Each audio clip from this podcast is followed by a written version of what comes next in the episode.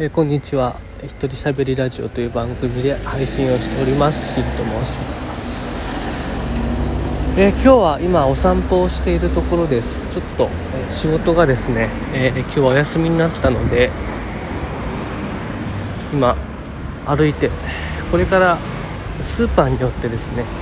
野菜を買って、えー今日は家でご飯を作るということで今日は生姜焼きを作ります。えっとね生姜焼きって外すことないと思ったんですけど僕この前初めて生姜焼き外してすごいショックだったんですよ。あのねお店の名前とか出しちゃダメだと思うんですけどあの山盛りの生姜焼きの写真がすごい美味しそうでいつか行きたいなと思って車で行く時にちょうどお腹も空いてて、えー生姜焼きが食べたくてしかも走ってる道の先にあるっていうこの3つが揃った時があってですね、えーずっと楽しみにしてた生姜焼きを食べに行こうと思って、まあ、あの看板のような大盛りの生姜焼きがあるんだと思ってお腹を空かせて行ったんですけどね。出てきた生姜焼きがですねとてもしょぼくてですねちっちゃくてこれ本当にこれなのかなって本当に疑っちゃって。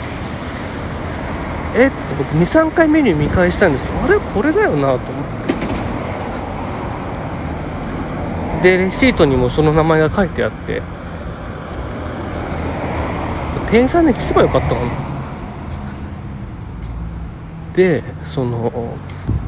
同じお店の名前調べて生姜焼きの写真見たら確かにそうなんです。同じなんですよ。で他にもなんか思ったより少なかったって書いてる人がいて。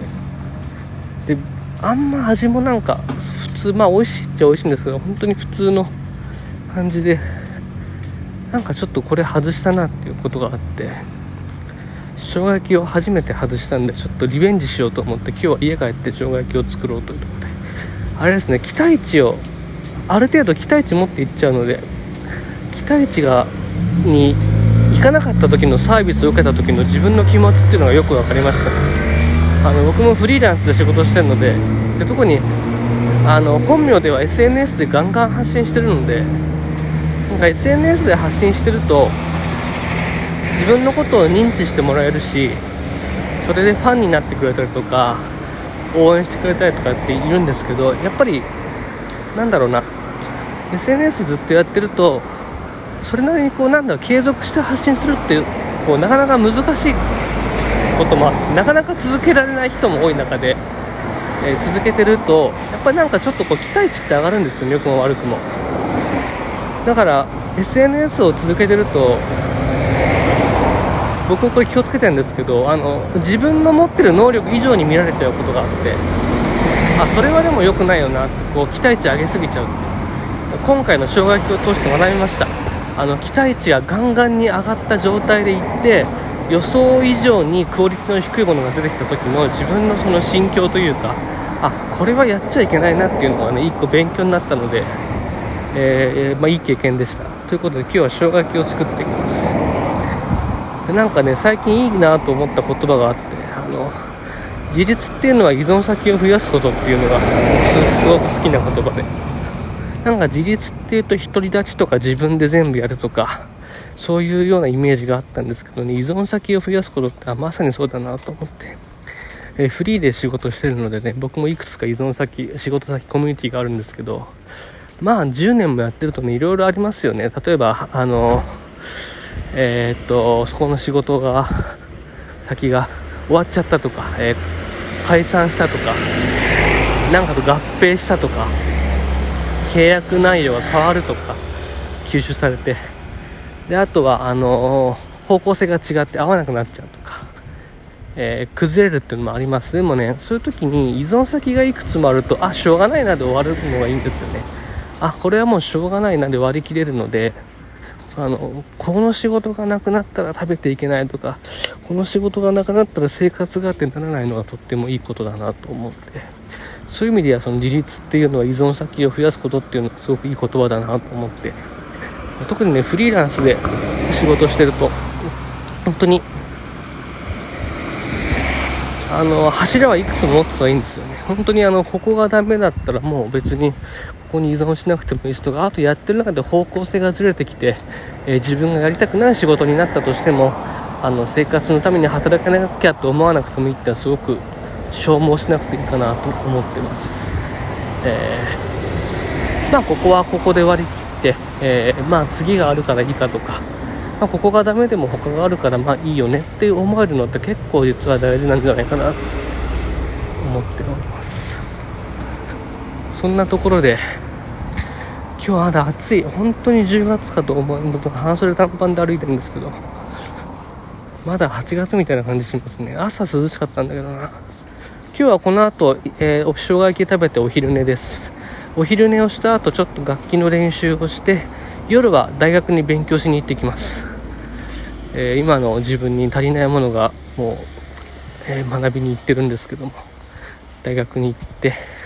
夜帰ってきてご飯を食べると。洗濯も今日は干した方が良さそうですね。車が来ました。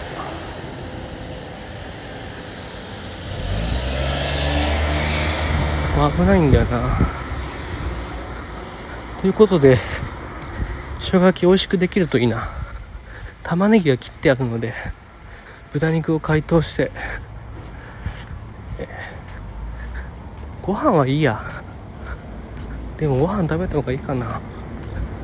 ご飯炊かなきゃいけないですね。なのでお昼ご飯が楽しみになってきました。あの期待値を、えー、相手の期待値を上げすぎてえー、苦労しないようにしていきたいと思います。生姜焼きから学びました。なんであんなあんな写真であの量だった？あれ NG 出なかったのかな？会議とかで開発とかで商品開発とかでまあ盛り付けの仕方も微妙だったんだけど。玉ねぎないと思ったら端っこに偏ってたりとか。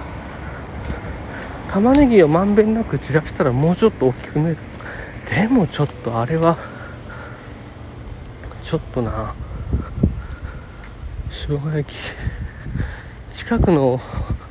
ばあちゃんのやってる食堂の方がすごい大きい量でそこはいいんですよ。人情味あふれる。マヨネーズいるみたいな。置いとけよみたいなこと言われて。あれはもうそういうなんかいいっすよね。なんかかしこまったサービスじゃないというか。なんかねそういうね人間味あふれるお店っていうのはなかなか好きですよ。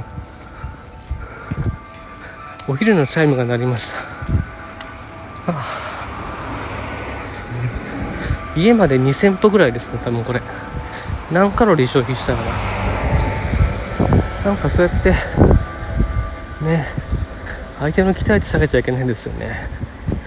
これはね本当にいい経験になりました。あのブログとかホームページとか X ツイッターとかでガンガン言ってんの。あれねいいこと言えちゃうんですよね。先生気をつけなきゃいけないんだけど。あの生姜焼きからねいいことを学んだのでねこれを仕事に生かしていきたいと思います。ということで、えーと、スーパーに寄るのを忘れてしまって家に帰ってきちゃったので、えー、スーパーは諦めることにします。家に玉ねぎがあったと思うのでそれを切っていこうと思います。はいということで今日も配信聞いてくださってありがとうございました。良い一日を過ごしてください。